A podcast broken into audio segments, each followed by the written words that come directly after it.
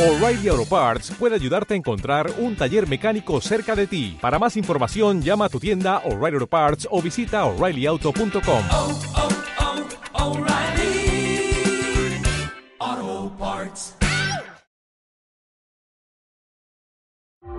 O'Reilly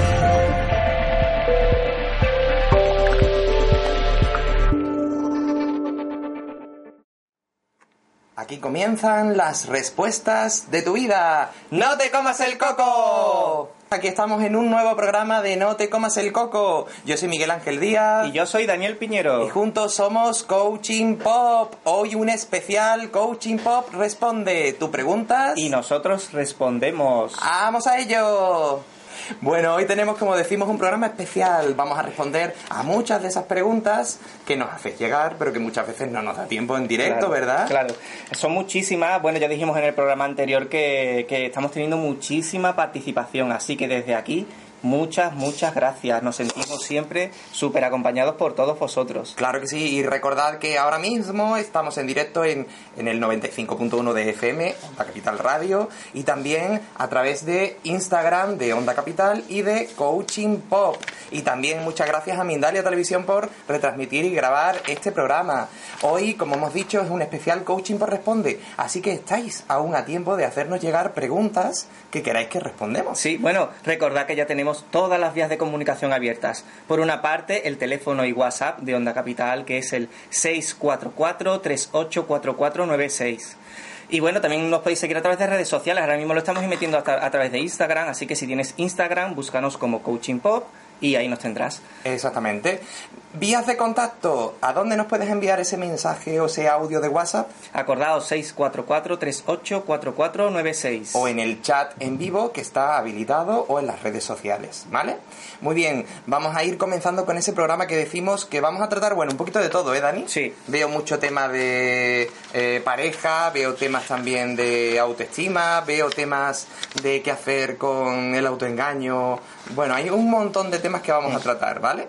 El primero ya os adelanto que tiene que ver con la procrastinación. Eso es. Bueno, procrastinación, esta palabra que cuesta tanto de pronunciar, por- al menos por- para mí es complicada, ¿vale? ¿Qué tiene que ver esa palabra? Pues vamos a ello, vamos Sí. a comenzar y vamos a ver qué hay detrás de eso. Al fin y al cabo, ¿qué significa esa palabra? Mucha Bueno, gente no la conoce. Sí, básicamente es posponer, posponer una acción, dejarlo para más tarde.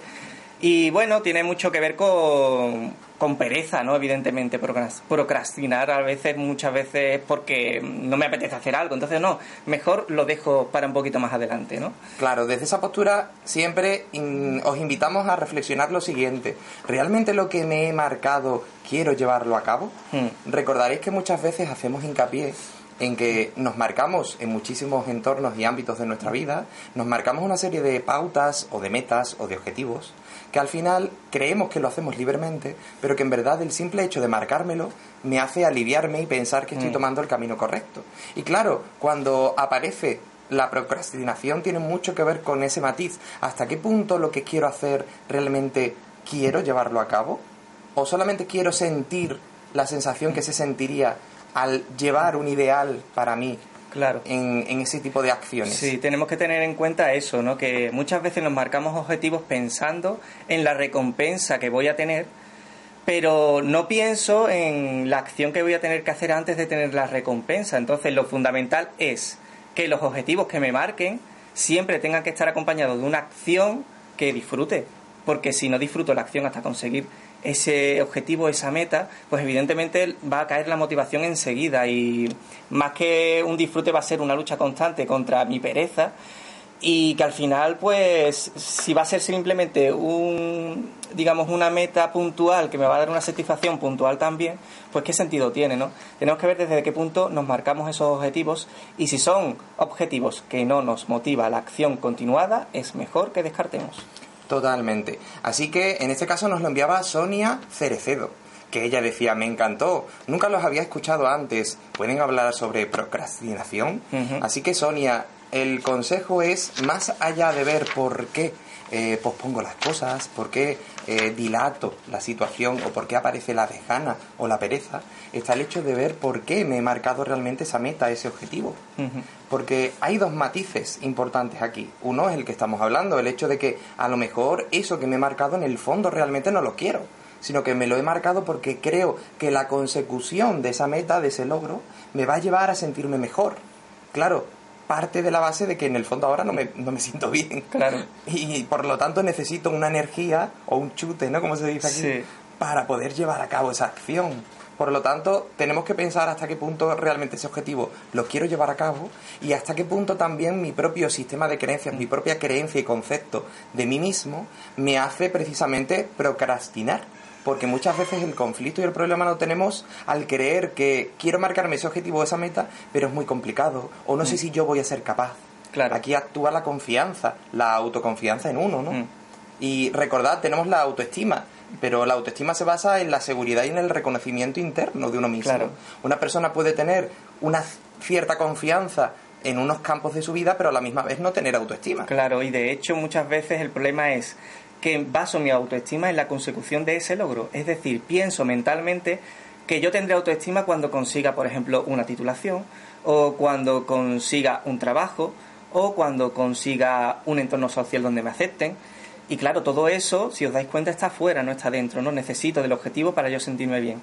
Todo objetivo que yo me marque en función de lo que creo que necesito de los demás, pues al final está destinado al fracaso, porque ¿qué pasa cuando ya eso a lo que yo le he dado valor, la sociedad, por ejemplo, no se lo dé?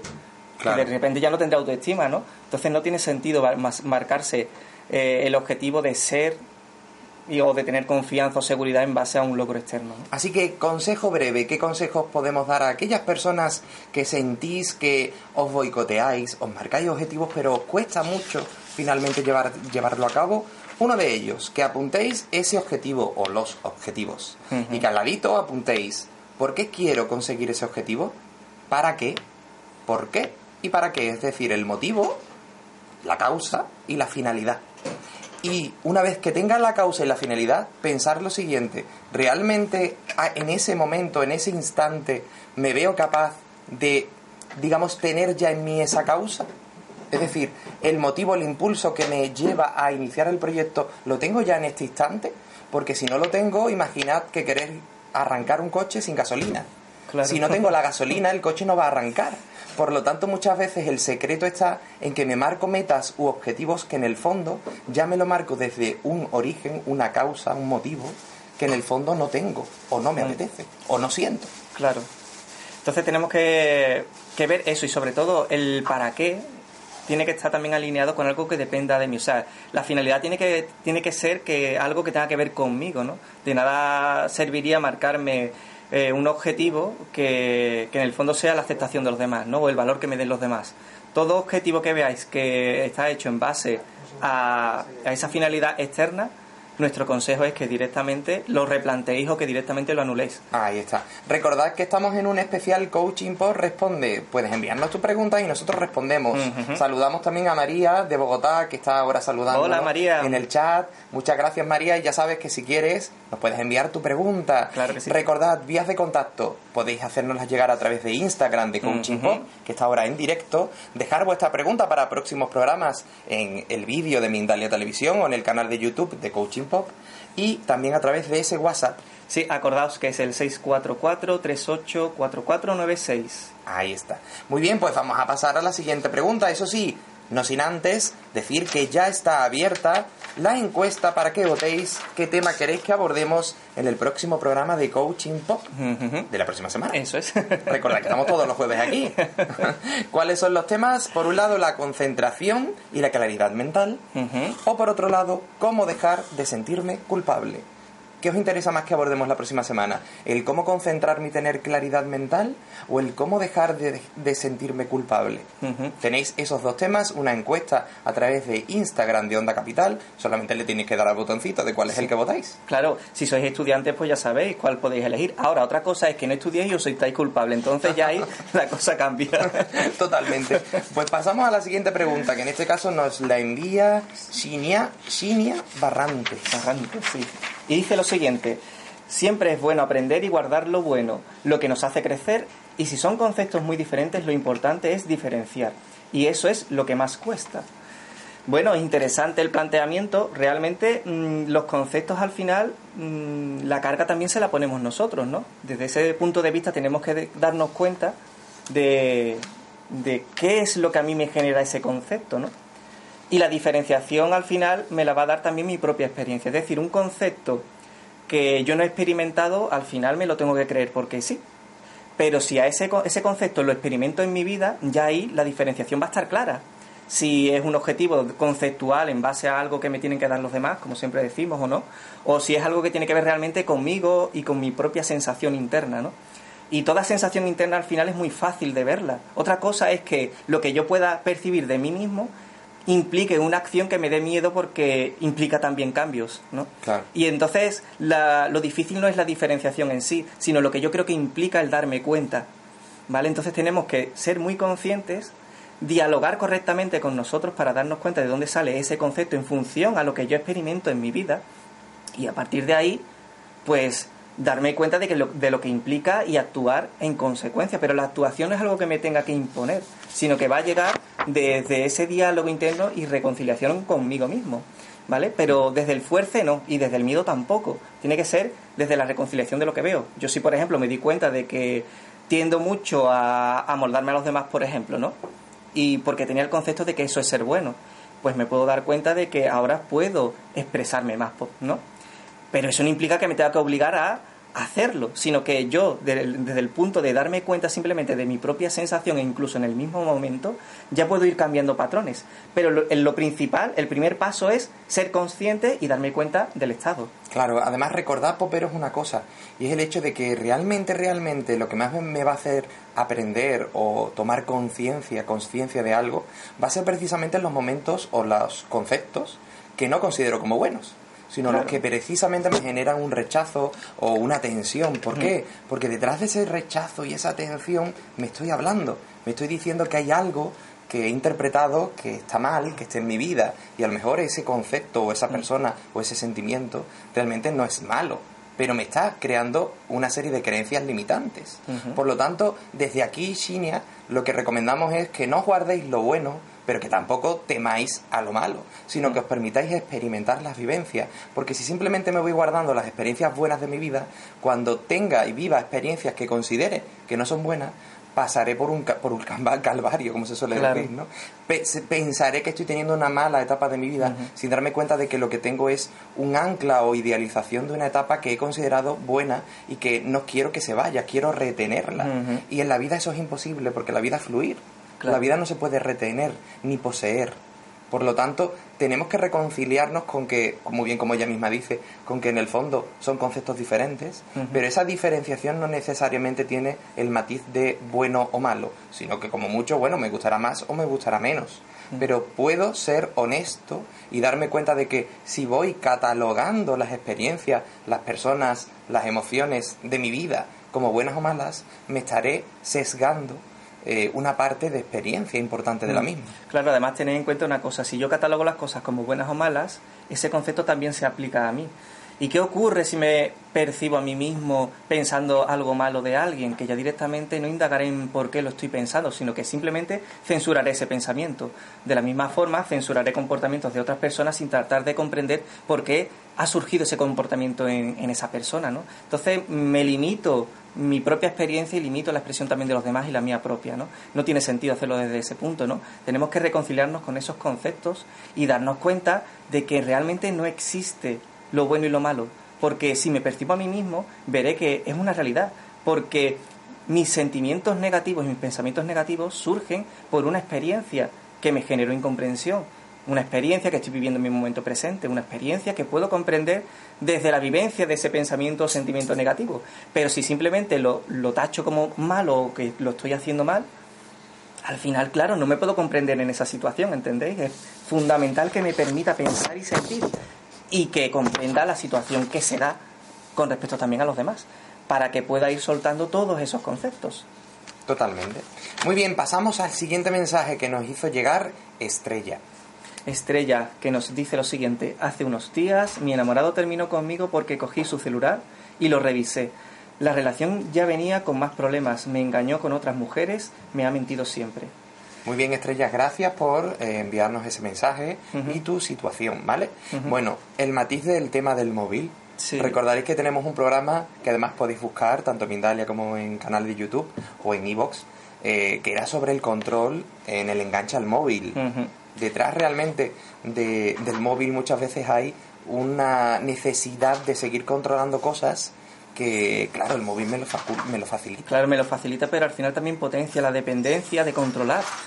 Lo que antes era algo normal, de repente se convierte en una situación de crisis, ¿no? Hace poco comentábamos en uno de nuestros talleres a una persona que, que antes era lo más común salir a la calle, ¿no? Estar varias horas fuera y claro, tú no tenías forma de comunicarte con las personas que se quedaban en tu casa, ¿no? Entonces tú volvías y no pasaba nada, ¿no? Incluso cuando salías por la noche, ¿no? No había una preocupación por ello.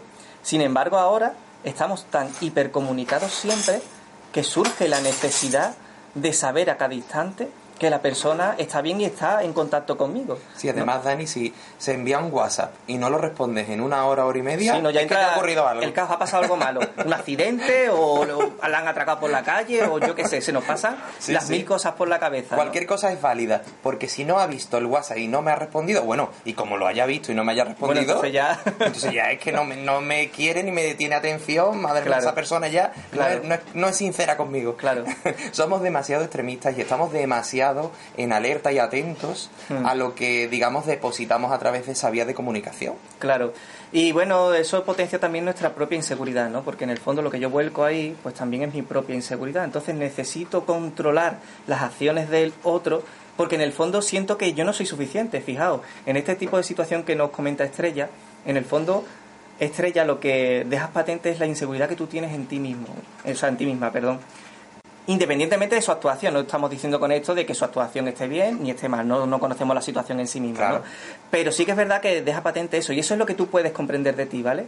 Lo que puedes comprender es tu patrón de actuación para verte en tu propia inseguridad, ¿no? De necesitar eh, controlar la acción de, de la otra persona porque en el fondo siento que, que yo no tengo el valor suficiente para esa persona, por eso pienso que en cualquier momento se me puede escapar o se me puede ir de mi vida. Y en una relación lo más importante es la confianza. Claro. Si Estrella, en este caso, tú creías que podía haber algo, pues háblalo directamente con él. Al final, cuando en una relación no hay confianza, pues acaba habiendo infidelidad.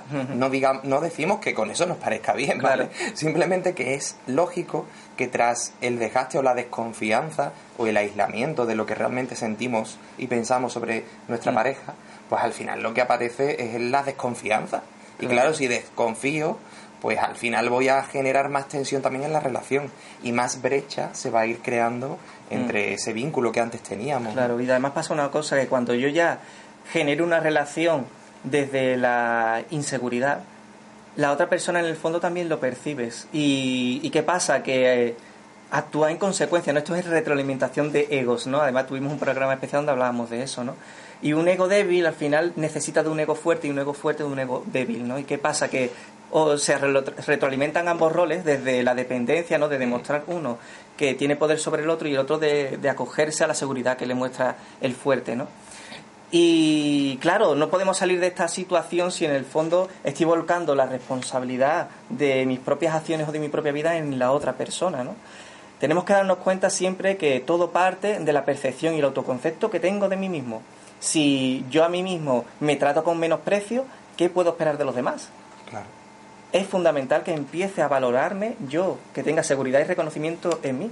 Y para eso, el diálogo conmigo en primer lugar es lo que tengo que reforzar, para ver qué concepto tengo de mí mismo, de dónde surge toda esa inseguridad y por qué retroalimento al final relaciones externas en función a ese concepto de inseguridad y de menosprecio que yo me hago a mí mismo, ¿no?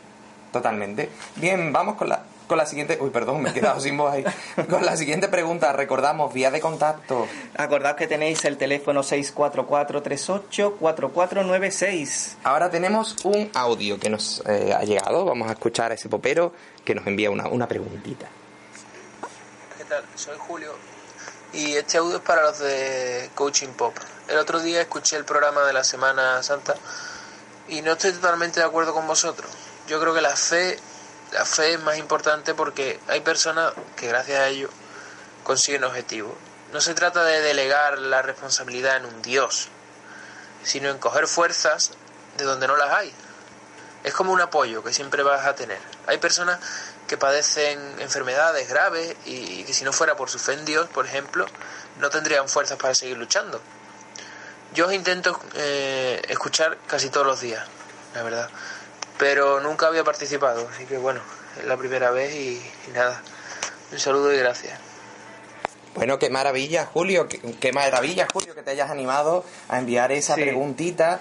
Y como siempre decimos, este programa está vivo, así que nunca os cortéis. Nos encanta que participéis, nos encanta hacer programas como el de hoy, donde estáis enviándonos preguntas y donde las respondemos sobre la marcha y donde podemos saludar a personas que están en el chat, como Miguel, eh, Da- eh, J. de Daza, bueno, a personas que estáis ahí que nos saludáis, María, etcétera.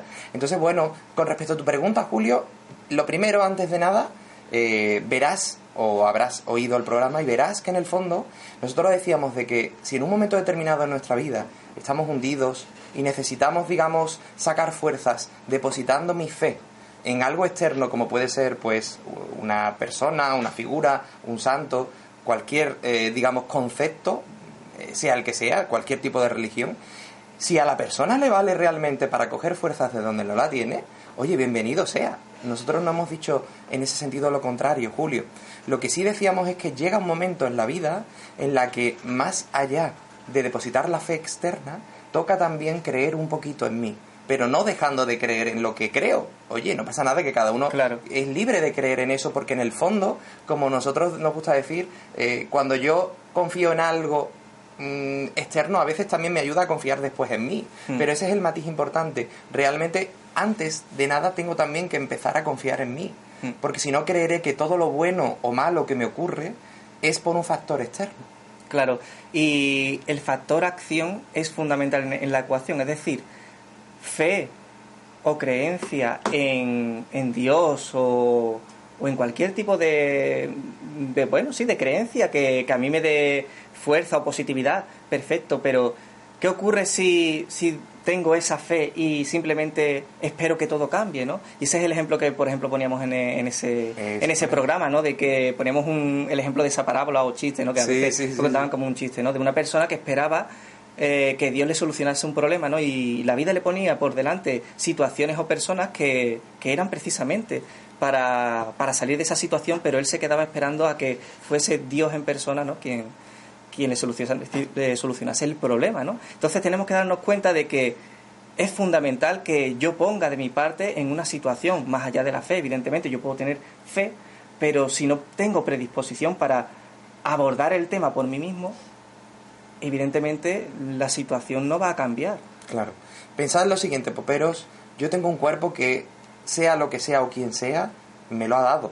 Por lo tanto, vamos a practicar, vamos a ponerlo en práctica. Vamos a permitirnos, digamos, eh, reconciliarnos con esa parte externa que también está dentro de mí. ¿Vale? Por lo tanto, eso es lo, Julio, lo que queríamos aclarar. Bueno, lo que te aclaramos con respecto a tu duda. Ahora, recordad, a veces es como el efecto placebo que decíamos, ¿no? Sí. A veces viene bien confiar en algo, aunque en el fondo a lo mejor no sea real o sí. Desde aquí no, no estamos cuestionando la creencia de cada uno. Lo que sí decimos es que al final con lo que más te vas a quedar es con la confianza que tengas en ti o no. Ahora, tus creencias, bienvenidas son. ¿vale? Claro que sí. No son limitantes. Muy bien, ahora unos minutitos, como siempre, y volvemos. Mi propia actuación es siempre mejor o es mejor que la, que la de otras personas. Claro, ya nada más con esa definición tenemos algo muy claro. Si en una relación hay infidelidad, hay desconfianza, no hay respeto, por lo tanto, no hay amor. Ujú. A lo mejor hay una necesidad de seguir teniendo a alguien a mi lado o una necesidad de cubrir una carencia o un miedo, pero la realidad es que en el momento que la persona tiene la necesidad de estar con otras personas, lo que está llenando es, como decimos nosotros, el cubo o el bote de, de las carencias. Sí, y además está tratando de, de eludir responsabilidades, ¿no? El miedo al compromiso, ¿no? Es como que no quiero atarme a una relación única porque no quiero al final comprometerme más de la cuenta, ¿no? Y ese miedo es el que me lleva a buscar también sensaciones nuevas, ¿no? Es por una parte eso, la sensación de que no me quiero atrapar y por otra parte necesito un chute de, adrenalina constante para mantener mi, mi amor vivo, ¿no? Pero Entonces, en el fondo, le estoy necesitando siempre de ese chute externo para, para sentir el amor, pero eso no es amor al final, eso es Claro. euforia. Y después, claro, eh, Strawberries, en este sentido, eh, hay una incongruencia en tu propia exposición, ¿no? Por un lado, eh, no quieres ni poseerlo ni controlarlo, pero a la misma vez sí necesitas que él ahora te demuestre que realmente te ama, ¿no? Si te das cuenta, ahí hay un choque, porque por un lado, no quieres o no tienes, entre comillas, la necesidad de forzar una relación, pero a la misma, a la misma vez, si, si quieres seguir con esa relación, te tiene que demostrar algo. Claro, nosotros siempre hablamos que la demostración de amor siempre va a ser eh, un modo de controlar y de necesitar eh, que la persona me ame como yo creo que me tiene que amar. Claro. Claro, esto no parte de la base de decir ni de justificar que la infidelidad esté ni bien ni mal. Evidentemente es una falta de respeto porque no hay una sinceridad tampoco en lo que ocurre. Oye, si la pareja se pone de acuerdo en tener otras relaciones sin problema, pero si en este caso no ha ocurrido, lo primero que tienes que pensar es lo que te hemos dicho, eh, hasta qué punto realmente esa relación está basada en el amor y no en la carencia y en la necesidad de estar con alguien. Porque desde esa parte no tienes, que demo- no tienes que esperar que nadie te demuestre nada, te tienes que demostrar tú a ti misma que realmente tú sí te respetas y que tú sí te amas. Y si tú te respetas y te amas, la pregunta ya tiene una respuesta. Claro. Con respecto a la pregunta de que venía a continuación, ¿no? que nos hacía el matiz de el amor es perdonar. Claro, si yo ya tengo que perdonar, evidentemente es que en, en el fondo guardo un rencor, ¿no? Te perdono, pero no olvido, ¿no? Que tanto se dice. Y partimos de la base de, de lo que decíamos antes, ¿no? Lo primero es el respeto. Si decido continuar, pues directamente eh, tengo que poner las cartas sobre la mesa y, y decir, oye, pues esto me afecta o no me afecta, me puedo seguir eh, a pesar de que sé que la otra persona no me respeta y en función a eso decido. Pero si decido, tengo que dejar atrás todo eso. Si lo hago dándole el beneplácito de que te perdono, en el fondo ya ahí se genera una relación de poder, ¿no? Donde el que perdona es el que tiene la fuerza, ¿no? Y el otro es el que se siente humillado. Y desde ese punto, evidentemente, no va a funcionar la relación igualmente. Porque va a haber un vencedor y un vencido, una persona que va a tener un poder sobre la otra por el simple hecho de que la otra ha hecho algo intolerable o erróneo, ¿no? Claro, si nos basamos ya en esa parte, eh, aquí muchos de vosotros estáis ahora pensando, bueno, pero entonces una fi- infidelidad no se puede perdonar. Es que realmente el perdón como tal va a ser un modo de someter o de controlar eh, la relación que tengo con la otra persona. Desde esa postura siempre decimos que los errores sirven muchísimo y es la clave cuando la persona que lo comete toma conciencia del error que ha cometido. Pero en este caso la persona tomará conciencia no cuando alguien le perdone, sino cuando se dé cuenta que su infidelidad ha tenido una pérdida importante en su vida. Claro. Digamos que la mente solo entiende de acción y consecuencia. Si al final la acción te lleva a la consecuencia de que rogando perdón me perdonan, al final voy a seguir cometiendo lo mismo que he hecho al principio, solo que con otras precauciones. Claro. No nos engañemos, eh, poperos, no os engañéis. La persona que al final tiene un perdón de este tipo va a seguir cometiendo eso, o como mínimo por miedo no lo va a cometer, pero internamente igualmente ya está siendo infiel en sus sentimientos. Claro, digamos que para que el hecho deje de ocurrir, tiene que tomar responsabilidad la persona que lo hace. Y eso no depende de nosotros. Entonces ya depende de, de lo que yo esté dispuesto a, a asumir dentro de una relación. Si para mí eso es muy importante y no es permisible, pues tendré que dejar la relación, evidentemente. Y recordad, si me amo a mí mismo, no tengo el poder sobre nadie, pero también puedo decidir por mí mismo. No necesito decidir en base a la respuesta de alguien. Por lo tanto, tenemos que aprender a, vi- a vivir mucho más en sintonía y en coherencia con nosotros. Porque cuando yo tengo confianza en mí, seguro, seguro que voy a encontrar y me voy a relacionar con personas que también tienen más confianza en ellas mismas. Y de ahí es donde podrá salir realmente una relación. Desde otra postura lo que va a salir es una, un apoyo mutuo que dos personas con carencias o necesidades eh, se reconfortan mutuamente. Pero eso no es amor. Eso es generar incluso una dependencia. Claro. ¿Vale? Una necesidad. Muy bien, ahora nos llegarán mensajes de, de aluvión de mensajes criticando. Bienvenidos son, ¿eh? Nosotros, como veis, no nos cortamos un pelo. Ahora, quien le guste bien, quien no le guste, que reflexione. ¿Por qué? ¿Qué hay detrás de ahí? Nosotros no intentamos cambiar a nadie. Claro. Pero tampoco vamos a dorar la píldora. Sobre todo porque se, traba- se trata de un tema de responsabilidad sobre todo, pero de responsabilidad personal. Lo que estamos diciendo va más allá de los conceptos de bien y mal. Ya lo decíamos antes, si me eh, quedo simplemente con la consecución de lo que yo percibo que es bueno o malo, me lo aplico a mí mismo y igualmente me estoy censurando, entonces no me puedo comprender en las situaciones. De hecho, en otros programas, Dani, recuerdo como había algunos poperos que nos escribían eh, y nos comentaban eh, que sentían algo sobre otra persona, sobre Sí. otro chico, era una mujer, eh, y que en este caso no sabía qué hacer porque si quedaba con la otra persona, a lo mejor podía tener algo y estaba pensando en casarse con otra pareja ¿no? que tenía. Mm. Y nosotros mismos desde aquí le recomendamos que quedara con esa persona para Sí. ver qué, qué experimentaba. Pero inmediatamente dijimos, oye, si surge algo, sé sincera con la Claro. otra persona y háblalo. Por lo tanto, no estábamos poten- potenciando el hecho de que generes infidelidad, sino con que te permitas descubrir realmente y esclarecer realmente tus sentimientos. Pero en el momento que lo veo, actúo en consecuencia. Claro, que ser sincero. Porque, Popero, los sentimientos los descubro en un instante. No necesito días, ni semanas, ni años para darme cuenta si amo realmente o no a una persona. Por lo tanto, no os engañéis tampoco con ese tema. A ver si ahora vais a coger esta herramienta para decir, ay, qué bien, tengo un año para ver si quiero a otra persona y juego a dos o tres bandas. No, Popero, no os engañéis. ¿eh? Que aunque os parezca mentira, todo esto que estamos diciendo son ejemplos reales. Sí, sí, sí, completamente. Muy bien, pasamos a la, a la Siguiente. siguiente pregunta. Dice Sandra Velázquez, ¿cómo puedo trabajar mi, mi amor propio y mi autoestima? Bueno, en- realmente en el programa de hoy ya hemos estado hablando mucho de esos conceptos. Y mi amor propio va a partir de mi autoconcepto. Es decir, yo tengo que dialogar conmigo mismo para saber qué concepto tengo y de dónde ha surgido, ¿no? Para ello tengo que indagar en mi infancia, ¿vale? Siempre me tengo que ir a los primeros años de mi vida para saber por qué me percibo de la forma en la que me percibo, qué entorno tuvo lugar en esa faceta o ese concepto que tengo de mí mismo. Y en función a eso podré percibir cómo me percibo actualmente y cómo percibo también el entorno, ¿no? Entonces se trata de, de un trabajo que tenemos que comenzar por, por las fases y las fases parten de ahí, de, de cómo generé el concepto de mí eh, en los primeros años de mi vida, porque de ahí al final surge todo lo demás. Claro. Además, fijaos, el propio término autoestima es estimar, o sea, quererme a mí mismo. ¿no? Es autoamor. Claro. ¿Vale? El problema, como decíamos antes, es que creemos que la persona que tiene amor propio es la persona al final que, que su seguridad al final la, me- la confundimos mucho con ese orgullo que decíamos antes. Y si tengo orgullo, voy a tener la necesidad de sentir un reconocimiento o una distinción o una diferenciación con respecto a otras personas. Y es ahí donde voy a entrar en el juego del baremo de ser mejor o peor persona. Claro. Esto es como el hecho de, bueno, es que quiero, es que yo soy mejor persona.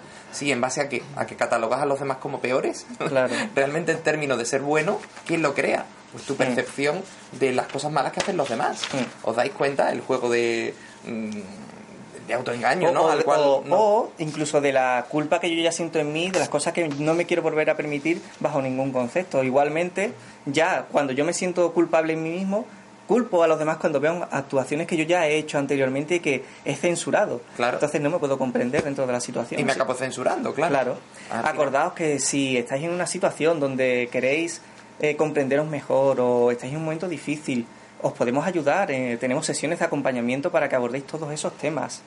Os aconsejamos que nos llaméis. Tenéis nuestro teléfono de contacto nuestra página web. El teléfono es el 955 45 55 44 y la página web coachingpop.com. No lo dejéis porque lo más importante en vuestra vida sois vosotros. Eso es lo último que tenéis que delegar.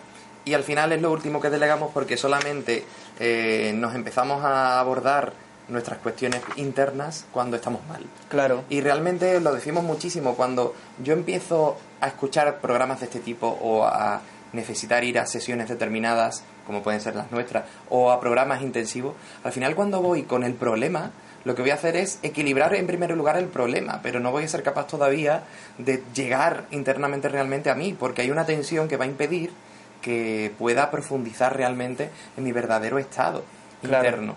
Por lo tanto, no tenemos que esperar a apagar fuegos. Estamos muy acostumbrados Hmm. a abordar nuestros temas psicológicos internos cuando estamos mal, pero al final ahí lo que estamos apagando es un fuego y muchas veces estamos poniendo una tirita eh, que no va a realmente curar una herida, ¿vale? Claro. Así que recordad, no lo dejéis, no os dejéis para el último lugar, porque al final amar implica respetar y ser consciente de que con el único que vas a vivir cada segundo de tu, de tu vida es contigo mismo.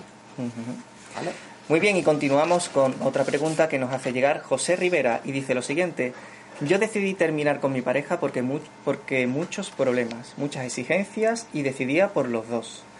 Eh, ella quería que nuestros padres se conocieran y pues no supe cómo decirle que mis padres no querían. Vale, bueno, esto tiene mucho que ver también con, con el tema de la, del concepto también de pareja, ¿no? Con, con la sensación de que, de que en el fondo hay dos puntos de vista diferentes y, y también con el compromiso, ¿no? Con el miedo a que, a que de alguna forma comprometerme más a, a niveles, eh, digamos, sociales más internos, ¿no? como puede ser el hecho de conocer a, a mis padres, ¿no? A los padres de mi pareja, pues me van a poner en una situación donde yo ya no puedo dar marcha atrás. Pero entonces eso ya me pone en la tesitura de ver que en el fondo me da miedo lo que se está construyendo dentro de, esa situación, ¿no? Por otra parte también está la, la parte de la exigencia, ¿no? Porque yo percibo exigencia de parte de la otra persona, ¿no? ¿Qué realidad no comparto con esa persona? Y puedo dialogar sobre esa realidad que no comparto y sobre todo compartimos la suficiente realidad como para que la relación pueda ser o directamente son diferencias insalvables. Porque todo eso al final nos habla, ¿no? Y tengo que darme cuenta también de qué es lo que yo doy dentro de la relación para que la otra persona también me exija, ¿no? Porque si pongo el foco en lo que la otra persona me exige, pero no pongo tan, tan, digamos, el foco en lo que yo no me permito expresar para que la otra persona no me exija, no puedo comprenderme tampoco dentro de la, de la situación. Totalmente. Muy bien, ahora nos ha llegado también un audio, vamos a escucharlo, a ver qué nos dice nuestra popera que nos está oyendo. Recordad que hoy tenemos un especial Coaching por Responde, que tenemos muchas más preguntas o temas que nos estáis dejando eh, y que ya teníamos de anteriores programas, que si no nos da tiempo los responderemos en futuros. Claro. ¿Vale? Me voy quedando sin voz poco a poco. Vamos a escuchar esa pregunta. Buenas, soy Natalia y, tengo una pregunta para vosotros. Siempre mm, he estado saliendo con chicos y eso y no he dudado de mi orientación en ningún momento, pero últimamente siento que, que me atrae una compañera de mi entorno profesional. Y no sé si es que ella es bi y eso me ha motivado o qué, pero, pero me parecería una locura y mi familia además no creo que, lo entendiera.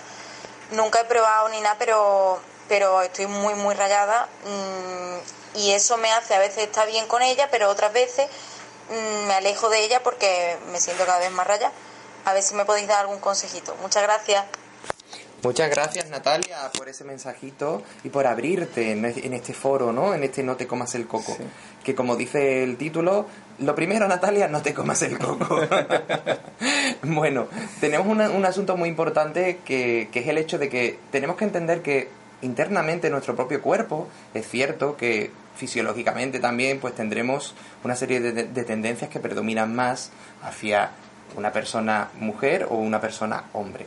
Pero en la síntesis, en esencia, digamos que todos somos dentro de esa carcasa que denominamos cuerpo y dentro de más allá el sexo que cada uno tenga, somos una esencia o un llama- que cada uno le llame como quiera, Sí. un alma, una esencia que indistintamente de la, del tipo de sexo que tenga, ya puede o no conectar con otra esencia, ¿vale?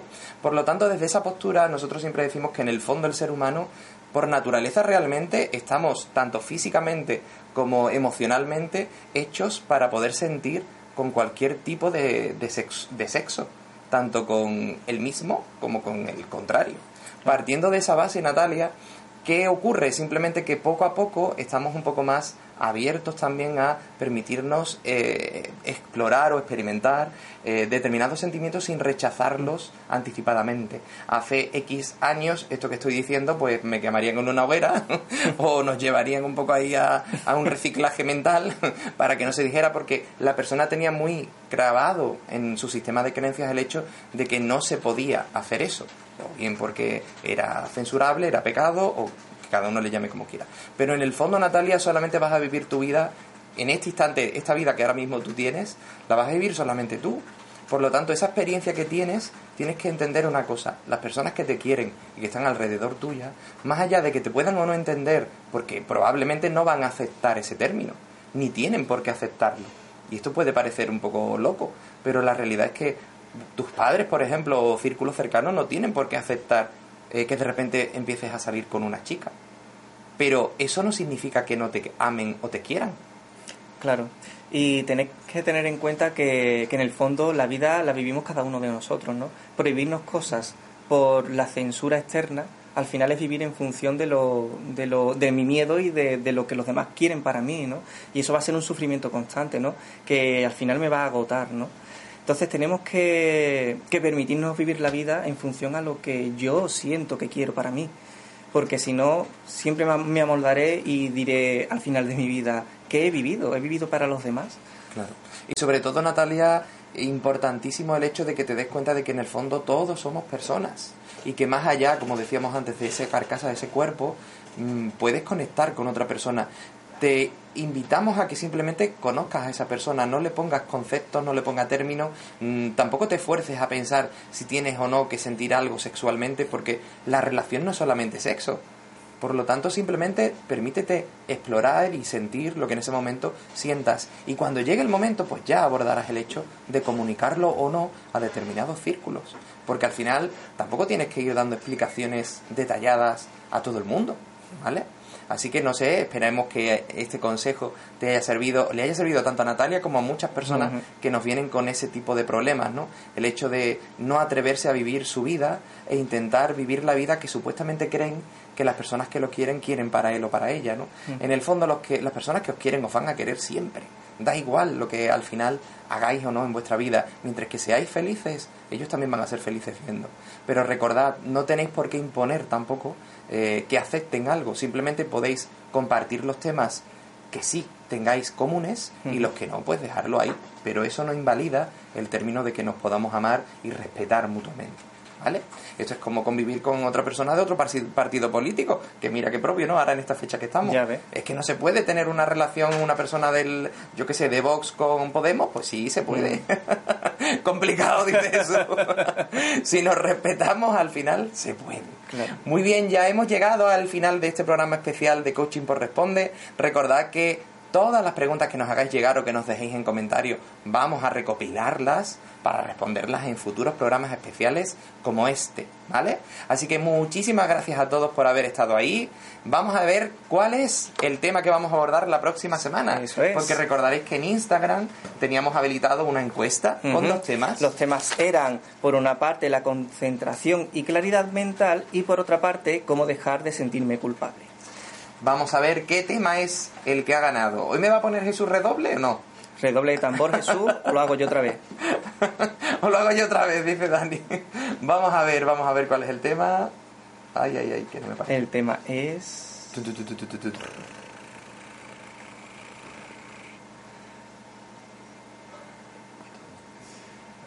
Es.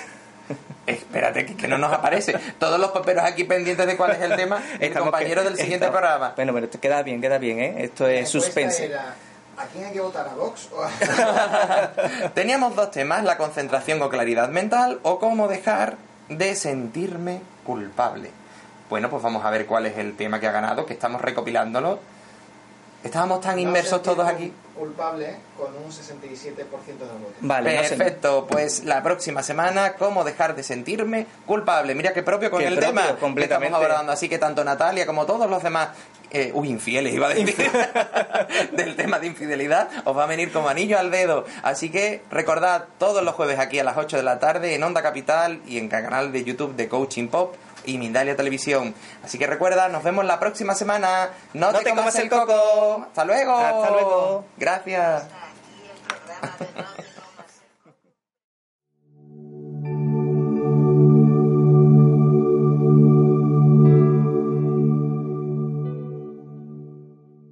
¿No se merece tu familia lo mejor? Entonces, ¿por qué no los mejores huevos? Ahora, Egglands Best están disponibles en deliciosas opciones. Huevos clásicos, de gallina libre de jaula y orgánicos de Egglands, que ofrecen un sabor más delicioso y fresco de granja que le encantará a tu familia. En comparación con los huevos ordinarios, Egglands Best contiene la mejor nutrición como 6 veces más vitamina D, 10 veces más vitamina E y el doble de omega 3 y B12. Solo Egglands Best. Mejor sabor, mejor nutrición, mejores huevos. Visita egglandsbest.com para más información.